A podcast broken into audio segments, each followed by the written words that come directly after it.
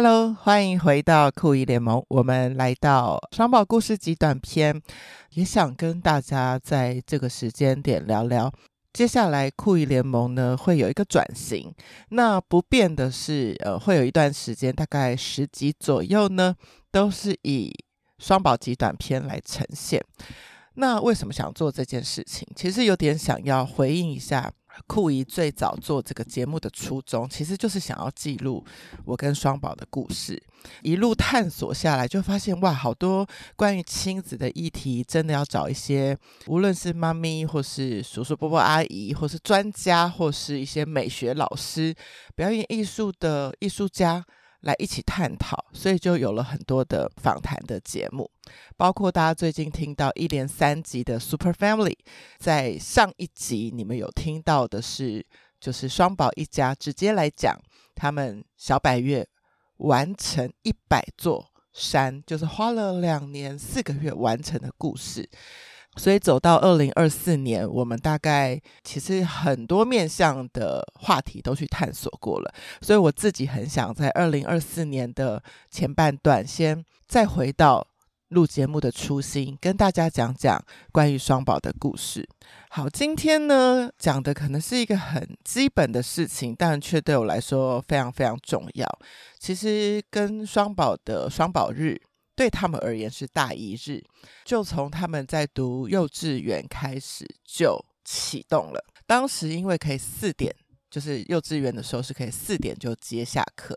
那我们的目标都是四点接完，然后带他们不管是回家玩一些互动的游戏，或是带他们去公园玩。就是让他们早一点可以离开室内空间，到户外去奔跑，这是我比较大的初衷。陪伴的过程当中，就是也可以很多的互动聊天，我就可以去堆积理解他们的变化跟成长。比如说，你们会发现很多小朋友他们在吃东西的口味其实会变。比如说，妹妹就会说：“哦，我这阵子喜欢吃虾，后来不喜欢了。那这阵子又发现了什么新的水果，我又更喜欢。”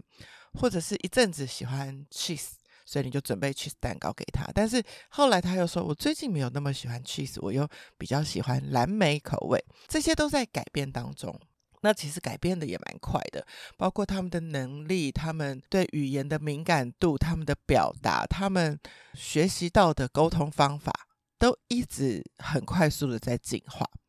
所以在幼儿园期间，甚至最近。我的这个双宝日，他们的大一日，我都一再一再的每周感觉到这个成长跟变化。那当时呢，就是幼儿园的时候可以四点就接下课，所以我们就算蛮有充裕的时间，在他们的晚餐时间之前到公园玩玩呢。其实，在公园如果玩到两小时，已经是非常非常玩得很淋漓尽致了。所以那时候的规则就是，时间到了再。把他们送回家，跟妈妈、爸爸一起吃饭。那有时候是我妹妹煮饭，有时候是叫外送，都有可能。到了小学一年级，其实我发现我们没有马上去做一个变化。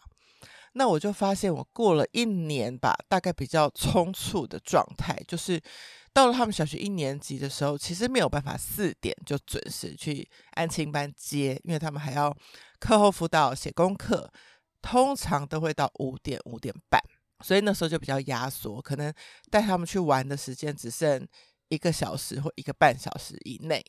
然后就 depends 他们多早把功课写完，也是一样送回家跟爸爸妈妈一起吃饭这样子。当然，其实我觉得爸爸妈妈一定也蛮希望每一天可以跟孩子在餐桌上有分享，所以我也觉得这样子的方式很好。直到有一次是我们在暑假的时候，就一年级升二年级的暑假的时候，就发现说，嗯，其实除了就是这个空档时间去玩玩公园之外啊，我可能也有展览想要带他们去看。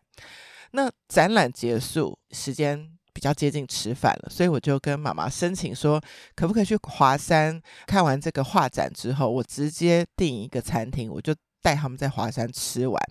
然后再回程把小孩送回来，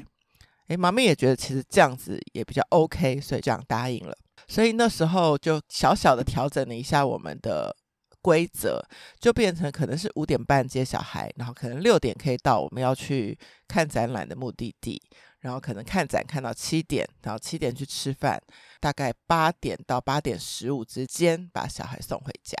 然后在这个过程当中，我就发现，嗯，这样子好像我们的沟通比较充裕，也比较不会赶着赶着每一个行程。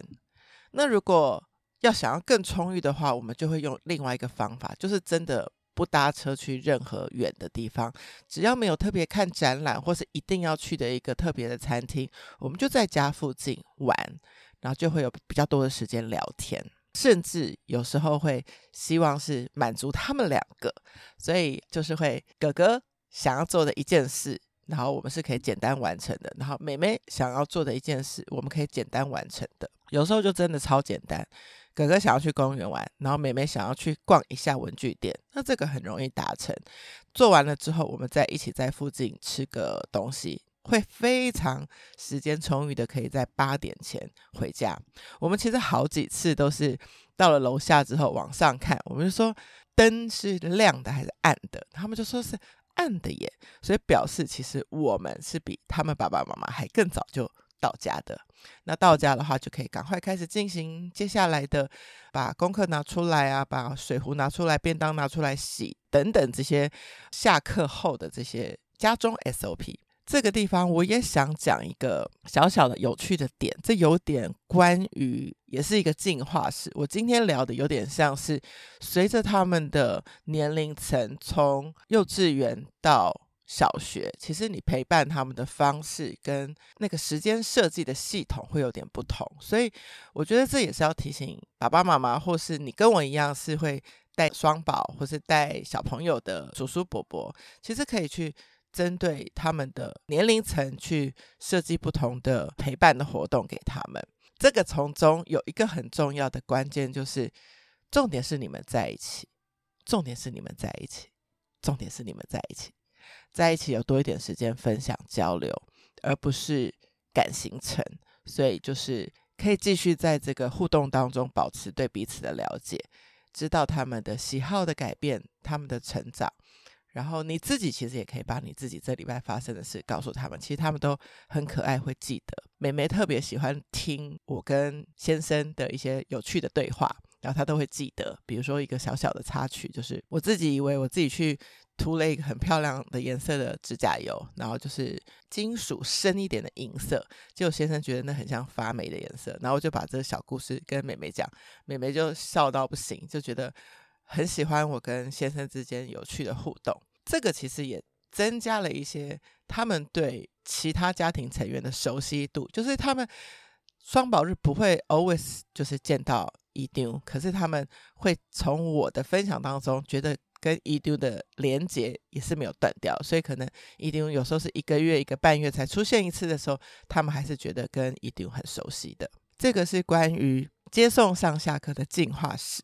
那下一集我就想要讲讲关于洗澡这件事的进化史。酷伊联盟双宝故事集短篇，我们下集见喽，拜拜。